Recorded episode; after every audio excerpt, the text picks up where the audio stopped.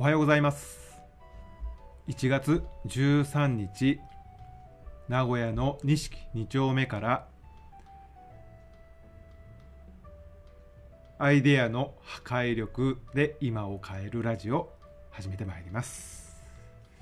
今日で第36回目となります。今朝はですね少し、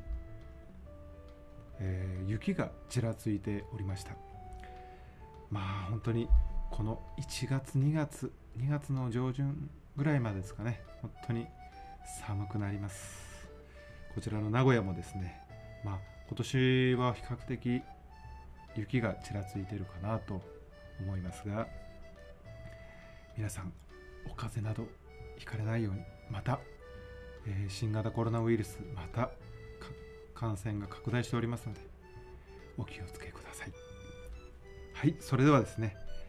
アイデアの破壊力で今を変えるラジオ、えーこちらのラジオはですね月水金と今朝の日経 MJ で新規ビジネスを考えてみたという生配信をしておりますがその生配信でお伝えできなかった面白い記事これはビジネスのヒントになるんではないかという記事をこうこのラジオ風にですねまあ実際は YouTube で生配信をしておりますがこのラジオ風にちょっとお届けしていこうかなと。またそれに記事にプラスアルファしてですね私のアイデアも付け加えて何かビジネスのヒントになったらなと思っております。はいそれではですね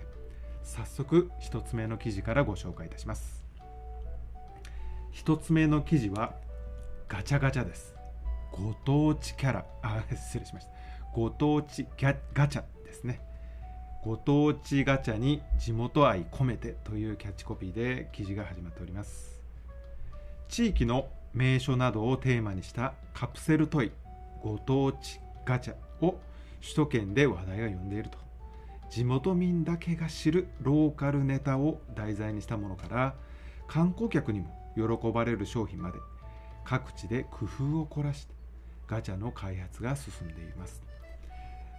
この各地でということですね。もう結構いろんな地域でこのご当地ガチャ流行っているようですね。例えば埼玉ですがテレビ埼玉の新春名物番組埼玉財界人チャリティー歌謡祭とかですね、えー爆笑お笑いバックスとか、まあ、大宮ガチャとして人気だそうです、まあ、いろんなあのガチャが紹介されておりますが、まあ、まさにですねこの、えー大宮ガチャの中のこの紹介されておりますがこの企業なんて言いますかね企業ロゴといいますかそういうものが使われてるところがですね非常に私は面白いなと思いました。そのロゴとかですね番組のタイトルでありますとかこういうのをですね、まあ、あのこういうご当地地域を振興するものに自由に使ってほしいと。使ってくださいと。これを著作権払ってるのかちょっとわからりませんがまあこういうものに使ってくれるならどうぞ使ってくださいというそういう気持ちがあればですねどんどんどんどん、まあ、新しい非常に面白いものが作れるんではないかなと思いました。このガチャの中身ですが約5センチぐらいのアクリルキーホルダーです、まあ、よく見かけますよね。アクリルキーホルダー。で地元民がプライドや愛着が感じられるラインナップを揃えるのがこうミソだそうですね。2021年春に地元老舗店などをモモチーフにした第1弾を発売したそうですが SNS でこれですね。やっぱり SNS で話題になるというところがやっぱりこう広がっていくこういろんな要因ではないかなと思います。ツイッターで交換希望を呼びかけたり次の商品を予想したりする投稿もあったそうです。こういう副次的な盛り上がりが一番こう広がっていきますよね、まあ、主催者が考えていない、まあ、当事者が考えていない広がりというのはここでですねやっぱ火がつく流行になる話題になるこういうことが重要ですよね。まあ1個300円ぐらいだそうですがまあガチャによってはですねキャッシュレスで済むものもあったり、まあ、容器はゴミとして廃棄可能なバイオカプセルを使って環境にも配慮していると。いやこういう気の使い方っていうのが結構やっぱ重要ですよね。あのー、空港でガチャガチャが流行っていると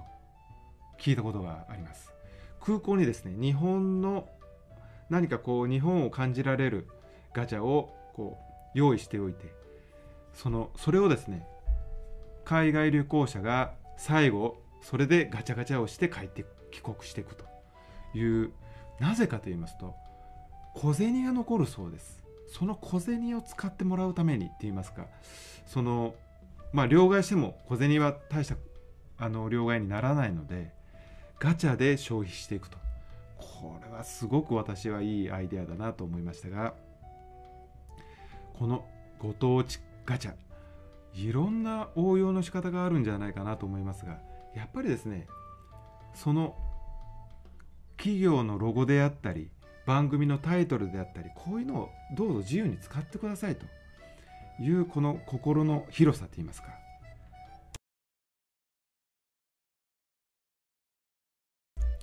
失礼しました。このそのものを使うっていうのが非常に重要かなと。いやうちはもうその著作権がこういうのは使って使うのは嫌ですとか言うんではなくてですね。やっぱ地元民でこう広がっていく。名古屋でしたら何がありますかね。やっぱり昔から長年こう長寿番組として使っているタイトルであるとかあるいは CM のロゴであったりですね。やっぱお菓子とかそういうものは面白いですよね。あるいは今はなくても復刻版とかですねそういうものがあるとなおいいかなと思いますが。またメーカーなんかはですねロングセラーの商品っていうのはこう微妙にこうパッケージ変わっておりますが復刻版昔のパッケージで出す例えばカップラーメンとかですねまあいろいろあると思います。あ名古屋そういえばクッピーラーメンないとこですね、まあ、そんなものも面白いかなと思いましたけどまあいろんなこういうご当地ガチャとか企業をこうちょっと宣伝に使うとかこういうのも面白いかなと。名古屋で行きますと世界の山ちゃんなんかも居酒屋のですね面白いんじゃないかなと。あこういうあのアクリルキーホルダーで CM 宣伝買ってもらう CM といういい面白いコンセプトかなと思います。はい。1つ目の記事はご当地ガチャについてですね。地元愛を込めてをご紹介いたしました。はい2つ目の記事。面白いですよ。プロテイン。プロテイン飲まれたことありますか？私はあのランニングをしておりますのでその長距離ランナーといいますか、えー、えー、なんて言いますかランランナーとかランニングマラソンとかですね。あと自転車とかそのトライアスロンとかそういうあの長距離でこうスポーツをするためのプロテイン。要はゴリッゴリに筋肉を鍛える方のプロテインではなくてそういうあのプロテインを飲んでおりますがこのプロテインをですね地域食材を取り入れたプロテインを開発するということで、えー、そういう記事があります。プロテイン愛好家のプロテインひろこさん。これプロテインひろこさんっていうのはあれですかね。YouTube か SNS かの、えー、名前ですかね。地域おこしプロテインを立ち上げ。20日までに キャンプファイヤーというですね。あのー、何でしたっけ。いやど忘れしちゃったな。えー、クラウドファンディング。そうです。クラウドファンディング。で、えー、支援者を募るそうです。この支援者を募るということが記事になるとことも面白いんですけどプロテインで地域おこしをしようと。ということです。第1弾として、えー、高知県の四万十町土佐みょうがの有効成分を試みた。辛みが強く廃棄されることも多い親生姜。ですね。を粉末化し生姜プロテインにしたそうです。製造は自立支援の一助となればと障害者を雇用する地元の工場に依頼したそうです。地域応援やフードロス対策を目的に作られた飲料で体も心も温めてほしいということです。いや先ほどのですねご当地ガチャもそうなんですが環境であるとかその雇用あるいはフードロスこういう点をですねちゃんと考えて新商品開発をするという点これはやっぱ時代にといいますかねあのー、すごく大事なことではないかなと思います。ですからご当地ガチャに続いてご当地プロテインというのができる。今プロテインがですね、えー、なんかタンパク質の原料になるものが非常にこう不足しておりますかあのえー、足りないそうでプロテインも非常にこうなんか値上げするという報道を見たことがありますが、まあ、それによってですねこうご当地プロテインができるとこれまた面白いですよね。私はあの先ほども申しましたがマラソンをしておりまして、まあ、各地、まあ、そんなに全国各地行くほどでもないんですがこの中部地区のエリアで行けるところはこう行っておりますがまあ、各地マラソン大会に出ますとその土地のですねこういろいろこうご当地ものを参加賞として参加賞としてこう失礼いたしました。ちょっと単が絡みます。参加賞としてご当地ものあの名産物とかいろいろこう入っておるんですけどまあ、その中にですねそれこそご当地プロテインを入れて参加者にこう配布して、まあ、それを広めてもらうと。あるいはまそれを、まあ、どうせプロテイン買うならそこのご当地プロテインを買ってみようと。それをたくさん買ってくれたらですねその次のマラソン大会の参加費を無料にすることができなくても割り引いてくれると、まあ、そんなものがあるとですね結構一度出たマラソン大会は毎年出る人が多いですのでそれによってですねやっぱ地域振興も含めてまたリピートを増やしていくと。こんなやっぱり活動いいんじゃないかなと思いました。ですからこのご当地プロテインもですねマラソン大会の参加賞にして攪拌をしつつ地域に広いエリアに広めていくという考え方アイデアもいかがでしょうか。はい2つ目はですね地域おこしプロテインを使うという話題でした。はい3つ目。これも面白いですよ。ぬか床でサブスクです。福島県の花輪町ですかね。花輪町ふるさと産業おこし連絡協議会が運営する直産直 EC サイトでですねぬか床に加えて旬の野菜が毎月届く一年中ぬか床を楽しめる花花間の花間のぬか床定期便を発売したそうです。初回用に購入したぬかぬか床これは缶入れです。とぬか漬け用の野菜のセットが届いたらあとは手持ちのプラスチック容器などにぬか床を移し野菜を漬け込むと。で2回目以降は各週で野菜と花輪町の産物が届く仕組み。月額4870円送料込みですね。販売対象エリアは東北地方から西は関西圏までということですが面白いですよね。ぬか床をまず送る。そこに地その旬の野菜を隔週で送るということですから月に2回か3回までいけませんかね。2回ぐらい野菜が届くということですがこの発想なかなか面白いと思います。それとあの地域の産物も届くということですからね、まあ、どれぐらいの届くんでしょうか。缶入りのぬか床。大きさはそうですね。ちょっと大きめのコーン。トウモロコシが入ってるような感じですかね。月額4870円ということですから2回届くこと考えると、まあ、販売エリアが東北から関西圏までということですから、まあ、やっぱりですねこういうサブスク通販の非常に大きなこのビジネスモデルを作る時に重要なことは送料なんですよ。この送料が非常にこうコストに占める割合が高いのでですからそんなにたくさんの野菜は送れないよな2回とか3回ですからねまあもちろんそのぬか床につけなきゃいけないですのでそんなにたくさん送れませんがただ長くやっぱり2週間ですからつけて食べる。2週間持つかな。でもそれぐらい楽しめる。ですから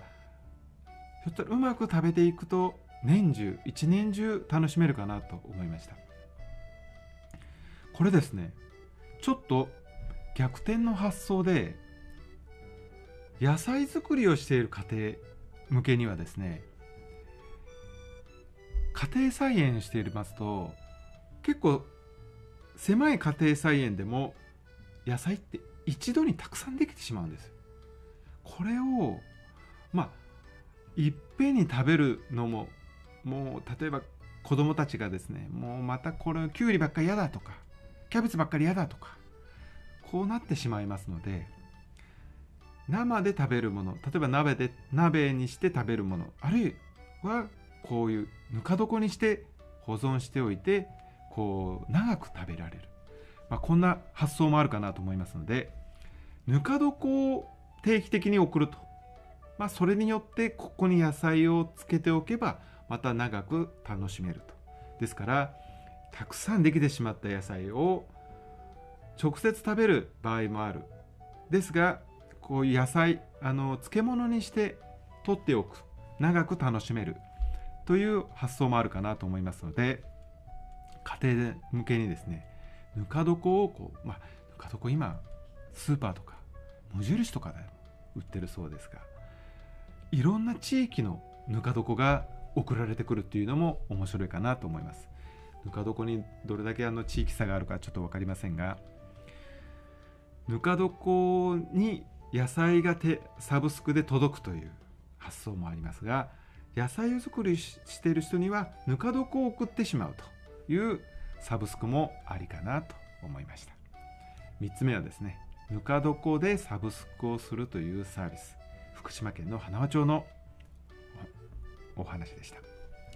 はい4つ目。食べ物にまつわる記事ですがジビエ1.4倍広がる正気ということで処理施設も690全国に694年で2割増しだそうです。ジビエについてはあんまり詳しくはなかったんですが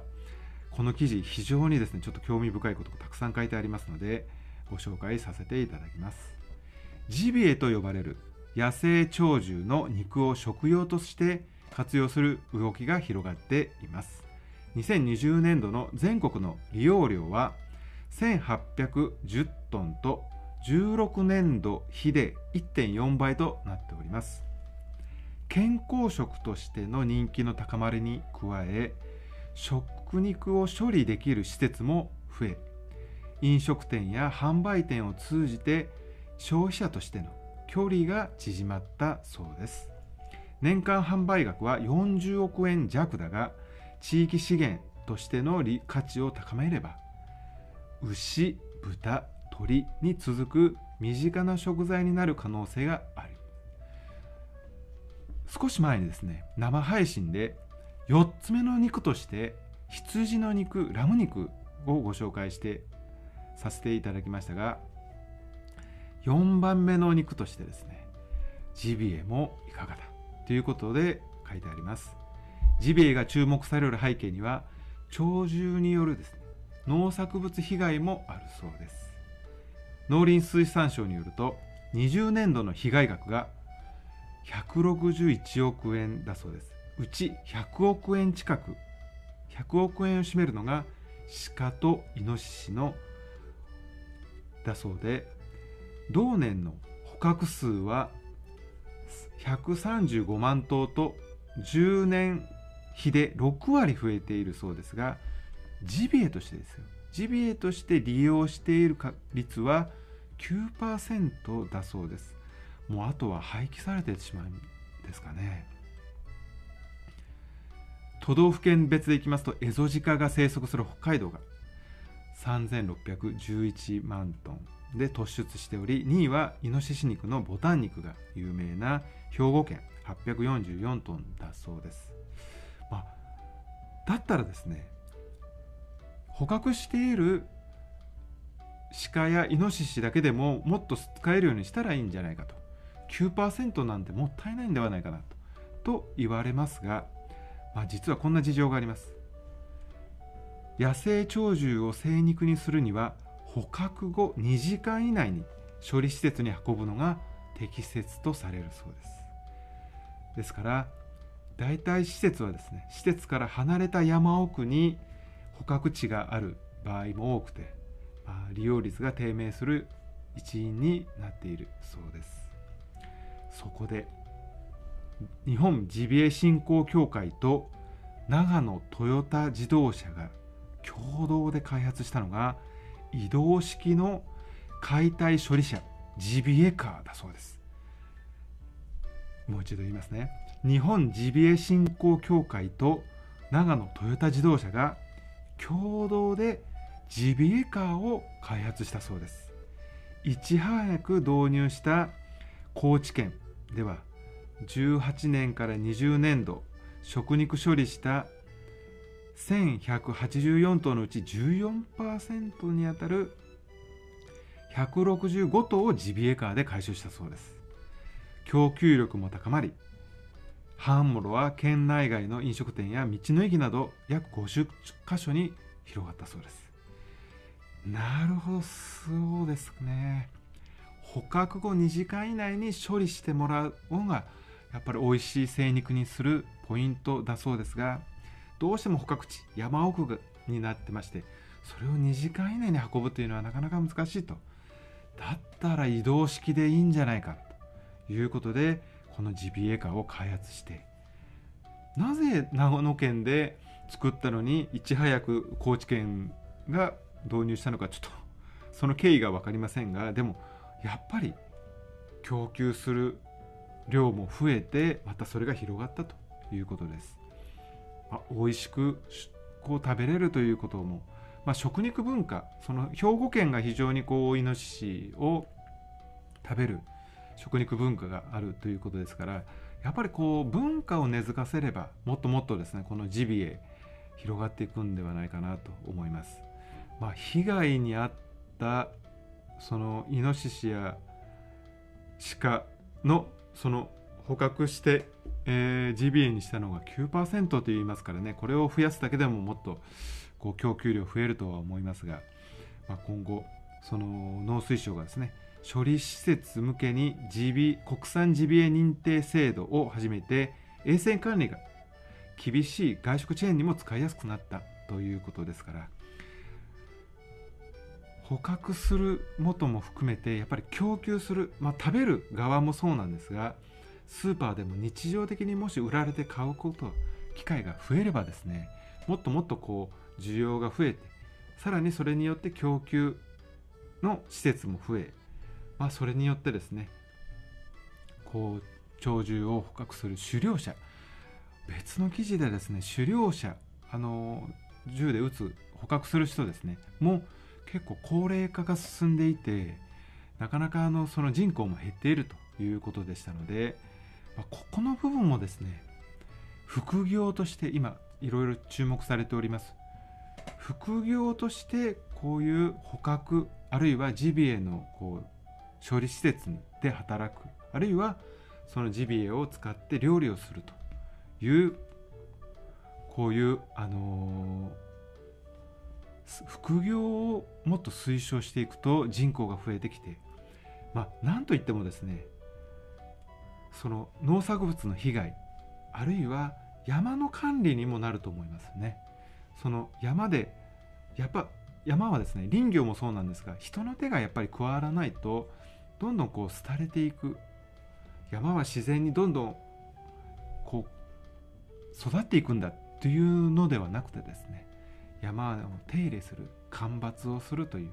これによってまた山に人が入ってその鳥獣をこう捕獲して適切な大あの頭数にして管理していくということもやっぱり非常に重要になってくるかなと思いますが今このジビエについて非常に市場が広がっていきます。ですからもっともっとこう施設をそれぞれ充実させていけばもっとスーパーに日常のスーパーで買えるものになってくるんではないかなと思いました。また食肉このジビエの文化もすごく根付いていくと面白いかなと。ですからご当地の食べ方をもっともっと開発していけば面白いことになるかなと思いました。はい今日は変わり種ローカルビジネス最前線ということで、え、4つの記事をご紹介させていただきました。ご当地でもですね地域でも知恵を絞っていろんなビジネスが生まれております。今後もこれからこういうヒットをですねどんどんビジネスに生かしていってほしいなと思います。はい今日のラジオは以上です。最近ですね非常にありがたいことはねチャンネル登録者数が増えております。ぜひ皆さんこれを見た人は応援して応援したい。応援して応援するという気持ちも含めてですねチャンネル登録してもらえると嬉しいです。それではまたお耳にかかりましょう。バイバイ。